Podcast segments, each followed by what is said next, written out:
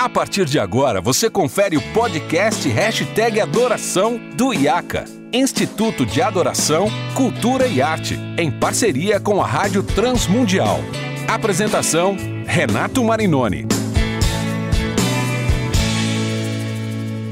Olá, seja muito bem-vindo a mais um episódio do Hashtag Adoração, episódio número 123. Você já sabe, eu sou Renato Marinoni e esse podcast é produzido em parceria com o IACA, Instituto de Adoração, Cultura e Arte, com a RTM Brasil. E hoje mais um episódio muito legal, muito especial na nossa quarta temporada e eu já quero aqui de início dizer que você que é nosso ouvinte fiel e que já maratonou, já ouviu todos os nossos episódios, os outros 122 episódios, seja no Spotify, na Deezer ou em qualquer plataforma de podcast que você preferir, ou no site da RTM Brasil, você pode nos ajudar a espalhar essa mensagem, espalhar esse conteúdo para mais e mais pessoas que ainda não conhecem o hashtag Adoração. E confie em mim, tem muita gente que ainda nunca ouviu e não conhece o hashtag Adoração. E aí você pode nos ajudar a compartilhar esse conteúdo. Você que está chegando aqui pela primeira vez, seja muito bem-vindo. Esse é o nosso podcast onde a gente tem um espaço para conversar sobre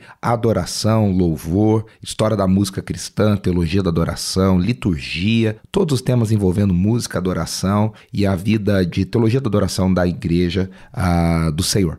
Hoje eu quero compartilhar um tema e eu quero dizer que eu estou muito feliz com a, a repercussão e a audiência dos nossos últimos episódios. Se você não ouviu, eu recomendo fortemente que você vá ouvir falando sobre o desenvolvimento da né, o desenvolvimento histórico da figura do, do líder de de louvor. A gente teve uma ótima repercussão sobre os, os episódios sobre a, a, o movimento de Jesus com meu querido amigo pastor Diego Bittencourt a, e também os últimos episódios sobre a influência judaica na adoração cristã da igreja. Muita repercussão legal, muita gente ouvindo e você também pode compartilhar esses episódios. No episódio de hoje, episódio número 123, eu quero compartilhar um pouco sobre um tema. Eu até abordei esse tema no nosso Perguntas e Respostas 7, último episódio do mês de outubro, sempre a última sexta-feira do mês, é quando eu faço ao vivo o, o, podcast e a gente responde perguntas dos nossos ouvintes. É, eu falei um pouquinho sobre esse tema porque me perguntaram sobre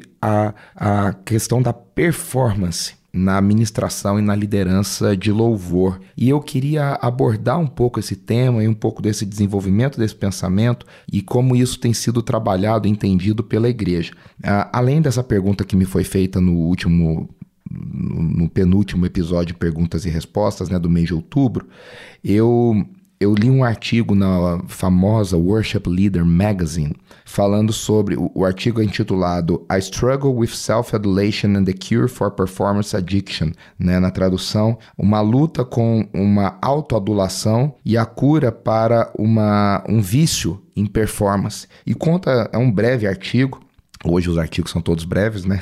É difícil a gente ter uma matéria maior no mundo de hoje, uh, que conta a história de um líder de louvor chamado Robbie Ryder, de uma igreja chamada Crossroads Church, lá nos Estados Unidos, e ele fala sobre a luta pessoal dele com a, a necessidade de uma, uma autogratificação e, e, e a ideia de precisar o tempo inteiro estar no palco, estar ministrando para se sentir querido pelas pessoas, se sentir valorizado pelas pessoas e essa busca pela performance, pela necessidade de uh, estar no palco. E aí eu queria uh, discutir algumas coisas, não sei nem se eu teria a capacidade de dizer que é uma resposta para essas coisas, mas levantar algumas questões para nos ajudar na reflexão e eu convido você a refletir comigo sobre esse assunto. A, a primeira coisa é que se a gente voltar um pouquinho no tempo, a gente vai lembrar que lá na década de 90, uh, era finalzinho da década de 90, início dos anos 2000, uh, o movimento gospel está estabelecido, a gente tem agora rádios cristãs evangélicas gospel, a gente tem gravadoras gospel, a gente tem os shows gospel, a gente tem os eventos gospel, a gente tem os festivais gospel, mas ao mesmo tempo, a gente, e esses festivais e, e esse movimento gospel, de início, ele era ah, basicamente, majoritariamente usava a linguagem do rock and roll e a linguagem muito jovem e, e um conteúdo evangelístico, ou seja, era utilizado para falar sobre Jesus para jovens que não conheciam a Jesus. Ah, com o passar do tempo, o passar dos anos, ali na década de 90, o movimento gospel também abraça a chamada música de louvor e adoração, ou seja, a música que era feita para os cultos. E essas músicas agora começam a ser distribuídas pelas gravadoras, começam a ser consumidas nas rádios, começa a entrar na roda viva do mercado. Mas, vamos dizer, da forma paradoxal que possa parecer, mas é o que aconteceu, havia uma ojeriza, ou seja, havia uma negação por parte de quem fazia, estava dentro do movimento de louvor e adoração, de que a música feita, os eventos feitos ou a, a, a, a promoção da sua música era de alguma forma arte ou estava ligada com o mercado. O que, que eu estou querendo dizer? Não, isso aqui não é um show. Isso aqui, ó, tem luz, tem fumaça, você comprou o ingresso, é, não é na igreja, é em outro lugar, mas não é um show. Isso aqui é uma é um culto. Isso é um culto. E, e nós estamos aqui. Eu não sou artista, eu sou ministro, eu sou pastor, eu sou líder de louvor e você está aqui para adorar a Deus e não para cultuar pessoas a, a, essa época ainda era uma época de fã-clubes de cartas, de, de mandar correspondência, era um, era um outro mundo, né? A internet ainda engatinhava no Brasil e muitos ministros, muitos ministros tinham uma séria dificuldade com a ideia de fã-clube, com a ideia de uma base de fãs, com uma ideia de pessoas seguindo e, e, e tudo mais. Então, com isso, a, a palavra artista era muito mal vista no meio gospel, no meio meio evangélico, uh, por ministros sérios, por pessoas sérias, e, e, essa ideia de performance, de show, era uh, muito complicada e muito negada nesses contextos. Ao mesmo tempo, o que é muito doido, uh, as os ministros de louvor das igrejas locais, né, uh, não tinham uh, referência dos ministros barra artistas se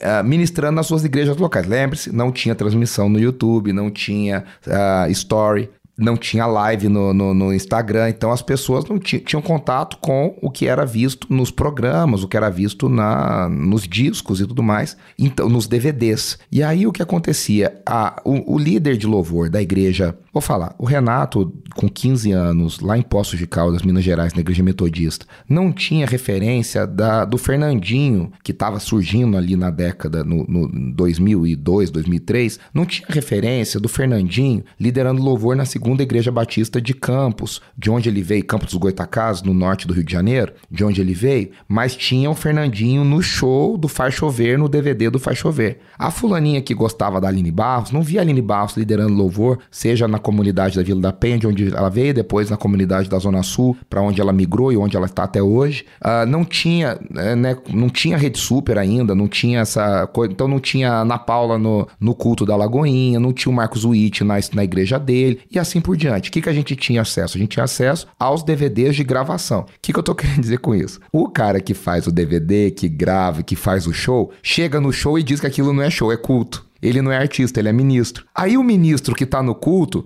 chega no culto e faz um show, porque a única referência dele é o artista que faz o show. Então ele só vê o Fernandinho liderando no DVD, ele só vê a Ana Paula no DVD, ele só vê a Aline Barros no DVD, ele só vê o Marcos Witt, só via o Marcos Witt no DVD. Então isso durante muito tempo, no começo dos anos 2000, na primeira década dos anos 2000, foi uma dor, foi uma tensão mal resolvida dentro do movimento gospel e dentro da igreja evangélica brasileira. Com o advento das redes sociais, com a mudança do mundo, o advento dos aplicativos e das plataformas de streaming, as coisas mudaram muito. As coisas mudaram muito.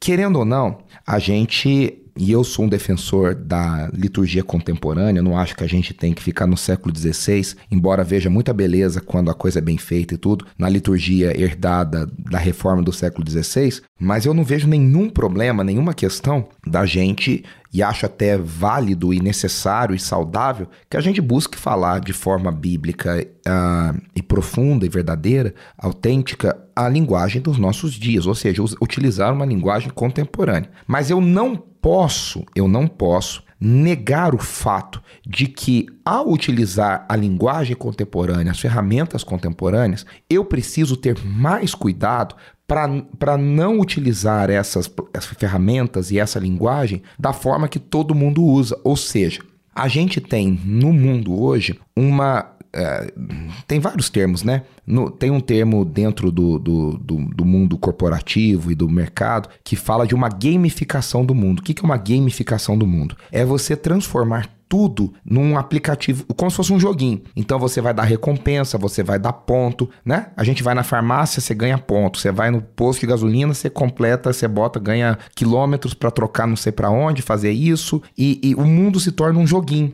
Você tá sempre competindo, você tá sempre jogando. O, o ponto do cartão vira milha, o ponto do cartão vira desconto no celular. E a gente tá sempre nessa gamificação para transformar tudo na linguagem do entretenimento. Hoje você tem, ah, não vejo mais TV TV, graças a Deus, não vejo mais propaganda, mas a propaganda está em todo lugar. Está inserida nas cenas, está inserida dentro das histórias, está inserida nos telões, está inserida na, entre as, as, as, os posts que você quer ver na sua rede social. Então, na verdade, a gente está mais exposto ao que eu chamo de linguagem do entretenimento. Ah, tem até uma pesquisadora no Brasil, eu não me recordo o nome dela, me perdoem por isso. Ela é uma professora aqui em São Paulo na FGV e na, na ESPM e ela fala sobre a cultura do consumo, né? A, a, ideia de que nós temos que transformar tudo em produto e temos que estar sempre consumindo e sempre nessa linguagem uh, do, consumi do, do capitalismo consumista e na, sempre na linguagem do entretenimento. Ou seja, sempre na linguagem de que ah, eu preciso transformar isso numa coisa legal, num show. Ah, isso acontece, os americanos são mestres em fazer isso. Aconteceu recentemente com a Fórmula 1. A Fórmula 1 era um produto exclusivamente europeu criada na Europa por europeus, dirigida por europeus. E o europeu, por exemplo, no automobilismo, na Fórmula 1, eu acompanhei durante muitos e muitos anos, ainda tento acompanhar, é, ele gosta da velocidade, ele gosta da corrida, ele gosta da competição. Que, que aconteceu? Com o passar dos anos, a audiência foi caindo, a mudança do mundo, tal, tal, tal. A Fórmula 1 foi vendida para um grupo chamado Grupo Liberty, que é um grupo norte-americano. O que, a Liberty fez nos últimos anos com a Fórmula 1? Transformou a Fórmula 1 num grande entretenimento. Então mexeu nos gráficos, Uh, os gráficos melhoraram, tem gráfico de tudo, mostrando tudo, tem câmeras novas, eles mexeram nas regras, então agora tem a, a eles chamam de corrida sprint, né? Algumas etapas do ano, alguns GPs do ano, que é uma corrida antes da corrida para definir a classificação. Tudo pensando em aumentar a audiência e aumentar a, o alcance da Fórmula 1. Eles criaram, e eu acho que foi a ideia mais de mais sucesso deles, criaram uma série dos bastidores da Fórmula 1 para o, o, o a Netflix, que chama é, Driving to Survive, eu acho que se não me engano, é, Dirigindo para Sobreviver, acho que é o nome da, da série, se não me falha a memória. E é muito interessante, que mostra os bastidores, mostra coisas que a gente não tinha acesso antigamente, que a gente dependia do Reginaldo Leme nas transmissões da Globo para contar pra gente o que, que acontecia nos bastidores da Fórmula 1, ou do Flávio Gomes, ou do, do Roberto Cabrini, mais antigamente, que eram os correspondentes das emissoras antigamente. E deu muito certo. Hoje há uma nova geração de jovens e adolescentes que são apaixonados na Fórmula 1 porque viram a série, porque viram essa. Ou seja, a, a, a linguagem do entretenimento é o que governa o mundo. O que, que eu estou querendo dizer com isso? Querendo ou não, quando a gente usa a iluminação, quando a gente usa a transmissão, quando a gente publica no Instagram, quando a gente publica no YouTube, quando a gente publica no Spotify, quando a gente tem a telão de LED atrás da gente, a gente está usando as ferramentas da linguagem do entretenimento. E o que, que isso quer dizer? Que a linguagem do entretenimento pede a performance. Pede a performance. E se a gente não tomar cuidado, a gente vai utilizar a performance de um jeito errado, de um jeito não cristão e não adequado para o culto cristão. Voltando para o nosso desenvolvimento da história, com o advento de tudo isso, o mundo mudou muito e a cultura evangélica gospel também mudou. Hoje, os ministérios, e eu acho que isso se deve muito ao movimento que o Marcos Almeida começou no começo da década de 2010, o Leonardo Gonçalves e outros, de não, nós somos artistas, a gente faz uma música brasileira cristã ou cristã brasileira, a gente é cristão e faz música, a gente é cristão e é artista, o Marcos Almeida até chamava isso de nova brasilidade, e a gente vai para as casas de show, a gente vai lotar os auditórios, os teatros, vai vender ingresso, e isso foi se resolvendo ao longo do, dos anos, dos ministérios também se enxergarem como. Por quê? Porque o Spotify vai chamar de artista, o YouTube vai chamar de artista, a exposição na TV, a exposição nos programas uh, são artistas, né? Então, com o passar do tempo e com o passar dos anos, essa, essa dor e essa negação foi diminuindo e passaram a, a se enxergar como artistas que são que são. E, e, dentro da igreja local, do contexto da igreja local, e claro, com as redes sociais, hoje você vê tudo, você vê o story, você vê a pessoa na transmissão do culto, você assiste culto de qual igreja você quiser hoje no mundo. A gente conseguiu ver essas pessoas ministrando também nas suas igrejas locais, sendo. E como é diferente, né? No show, na igreja local, a linguagem e tudo mais. A gente tem mais literatura, a gente tem muito mais coisa. O, o, o movimento amadureceu, né? e, e, e, e aí na igreja local, a, a gente também tem uma questão que é a seguinte, né? A por exemplo, foi publicado no Brasil pela editora W4 o famosíssimo livro do Rory Nolan chamado O Coração do Artista. E eu acho que a maior contribuição que o Rory Nolan trouxe foi de quebrar o estigma negativo da palavra artista, para dizer os ministros de louvor, os músicos, os, os atores, os dançarinos da igreja são artistas e devem buscar fazer a sua arte com excelência. Artista não é negativo, porque a palavra artista trazia essa ideia de alguém profissional que não tem coração, que não é autêntico, que é fingido, que é falso, que, que vai fazer uma coisa por obrigação, que é estrela, que, que tem ataques de estrelismo, que gosta, que não gosta de servir, mas gosta de ser servido e tudo mais. Então, essa, esse é um desenvolvimento histórico uh, da ideia da performance, da ideia da, do serviço e da igreja local. E eu acho que ao longo desses anos, com aos trancos e barrancos, com erros e acertos, a gente cresceu e a gente amadureceu. A gente, eu digo, igreja brasileira, de uma forma geral e no mundo a gente amadureceu, a gente aprendeu, a gente teve acesso a novas coisas, o mundo mudou e com isso muitas coisas melhoraram. Agora, o que, que acontece? Ao mesmo tempo, novos desafios começaram a ser lançados. Hoje, todo mundo é estrela do seu próprio programa na sua rede social. O Tony Hayek, no seu, no seu livro sobre tecnologia e sobre uh, as redes sociais, ele fala sobre isso. Eu vou até uh, pegar aqui o nome do, do livro do Tony Hayek, lançado pela editora Fiel. E ele fala muito sobre, sobre esse espetáculo, né? Acho que o livro se chama Guerra dos Espetáculos. E, e ele fala basicamente a ideia de que cada um hoje, exatamente, a Guerra dos Espetáculos, cada um hoje é a estrela do seu próprio programa. Todo culto hoje é transmitido. Ah, não sei se vocês viram os memes, né? Recentes. Ah, a pessoa adorando na igreja, a equipe de mídia vindo atrás, por baixo do banco, no teto, do lado, para tirar uma foto, para mostrar você adorando no culto e transmitir e tudo mais. Isso era novidade, por exemplo, lá no começo dos anos 2000, quando eu estudava no CTMDT há 20 anos atrás, em 2004, a, a, a, Lagoinha já transmitia os cultos na Rede Super, a rede de televisão própria da, da, da, Lagoinha, que era o UHF lá em BH, ainda é o UHF lá em BH, mas é transmitida hoje em vários lugares do Brasil e online. E, e, e a gente tava lá adorando, orando e tudo, de repente uma câmera na sua cabeça, na sua frente, né? E a gente ficava desconcertado com aquilo e tal. E hoje isso é, tá em todo lugar. As equipes estão aí de comunicação das igrejas, filmando, tirando foto, transmitindo. E isso, querendo ou não, tem telão de LED, tem iluminação. Hoje as igrejas têm parede preta treta, ah, tem time de não sei do que, tem time de não sei do que. Por um lado é muito legal, por outro, a gente precisa tomar um cuidado redobrado com a ideia da performance, com a ideia de que a gente está se apresentando. Aí eu volto lá no, no depoimento da, da matéria da Worship Leader Magazine, né, do líder de louvor que falou lá do vício que a gente cria no nosso coração, e agora estou falando do coração de nós, pastores, líderes de louvor, ministros de louvor, do vício em estar no palco, do vício em estar performando, do vício em ser visto né, em buscar, ah, mas a minha igreja é pequena, mas dentro daquele contexto isso pode criar um vício no seu coração. E aí, ah, eu gostaria só da gente falar sobre performance, já caminhando para o final desse episódio, de buscar um pouco a etimologia, a raiz etimológica, de onde vem a palavra performance. E aí, se você for buscar, você vai descobrir que a palavra performance tem origem no francês antigo e tem a ideia de cumprir ou fazer cumprir algo, né, de conseguir atingir algo, um objetivo, de concluir. Então, com a ideia de você atingir o sucesso, ou seja, de você cumprir aquilo que você queria. Então, no mundo de negócio isso é muito usado, né? Eu tenho que performar, você tem que concluir, você tem que acabar com aquilo. Então, você tem que é, executar a tarefa que te foi dada. Nesse sentido, ah, quando a gente pensa na adoração da igreja, eu falo adoração no sentido do culto, a liturgia de adoração, os atos de adoração, então a oração, a, a oferta, a música, a, a, os sacramentos para teologia, para quem é da teologia reformada, ou os memoriais para quem é da teologia batista, o batismo, a ceia. Quando você está nesse ambiente, de certa forma, a gente quer performar, a gente quer concluir, a gente quer executar bem, a gente quer é, entregar bem aquilo que a gente faz. E tem um outro sentido positivo, que é aí da origem latina da palavra, que é a ideia de dar a forma, de, de, de formar.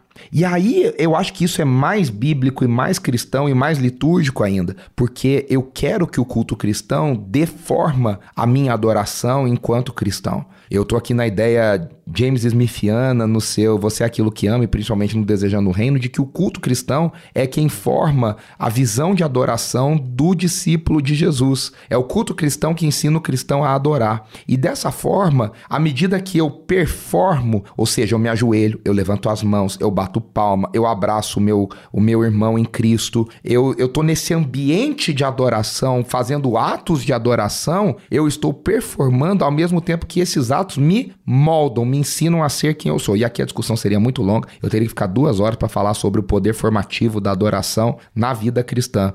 E não é o caso aqui. Mas isso é, isso é muito positivo. O cuidado que eu tenho que ter é com a ideia popular e o sentido popular de que performance é fingir, performance é exagerar com falsidade. E aí eu preciso tomar cuidado. Eu até disse nesse episódio que eu respondi a pergunta do nosso ouvinte sobre isso, que um certo grau de performance é necessário para quem ministra. Quem prega, e eu no caso sou pregador também, você não prega falando do jeito que você fala dentro de casa. Você aumenta um pouco o tom, você aumenta um pouco os gestos, você fala de um jeito mais claro, mais devagar, mais enunciado para você ser melhor entendido. Eu não gravo o episódio do hashtag adoração com a voz que eu falo em casa com a minha esposa. Claro, a gente busca ser natural, né? Mas a gente dá uma entonação na nossa voz para que chegue a você com mais clareza e com mais facilidade, facilite a sua compreensão. Da mesma forma, quem está ministrando adoração, ministrando louvor, vai fazer gestos um pouco maiores. Por quê? Porque eu estou buscando inspirar um, uma audiência, uma igreja, de, eu não gosto de falar público, né? Uh, de 200, 300, 2 mil, 3 mil, 4 mil pessoas. Então eu preciso que os meus gestos sejam maiores para que as pessoas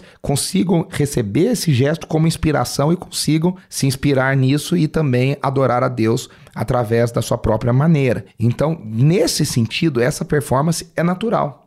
Uh, você vai rir de uma forma mais mais ampla, você vai fazer levantar a mão de uma forma mais exagerada que talvez você não fizesse em casa. Agora, existe uma linha tênue para você passar para o fingimento. E aí você vai virar um personagem. E aí você vai criar uma personalidade de palco. E aí isso é extremamente negativo. Porque você cria um personagem que não corresponde à realidade. Você cria uma persona que não corresponde à realidade de quem você é. Então você é mais espiritual do que você verdadeiramente é, você é mais quebrantado do que você verdadeiramente é, você se você age como ungidão, como mais do que você deveria ser. E aí essa personalidade, essa persona de falsidade, de um local de não verdade é extremamente negativo.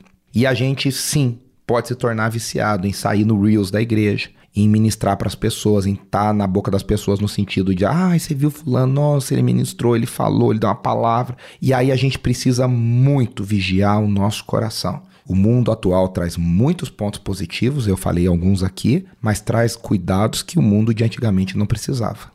O mundo de antigamente não precisava cuidar desse tipo de coisa e hoje essa é uma realidade. Então você que é líder de adoração, você que é líder do ministério, se preocupe em pastorear o coração das suas ovelhas no ministério, também nesse sentido, delas estarem atentas, conscientes desses, desses aspectos e como a gente precisa tomar cuidado para não é, exagerar na performance. Então, veja, tem o lado positivo, é necessário. A gente precisa inspirar as pessoas, mas a gente precisa tomar muito cuidado para não perder o nosso coração e manter o nosso coração focado em quem Deus é e quem eu sou em Deus. Como diz uma canção da Hilson que eu gosto muito, escolhido, perdoado, eu sou quem dizes que eu sou. Uh, a gente vai ficando por aqui nesse episódio do Hashtag Adoração. Eu espero que você tenha sido muito abençoado e eu espero você na próxima semana com mais um episódio, os episódios finais da nossa quarta temporada. A gente vai encerrar no final de dezembro, uh, no clima entre Natal e Ano Novo, mas até lá a gente tem alguns episódios e alguns convidados muito legais para virem uh, e agregarem muito a nossa, ao nosso programa, ao nosso podcast. Eu espero você na semana que vem. Um grande abraço e até mais.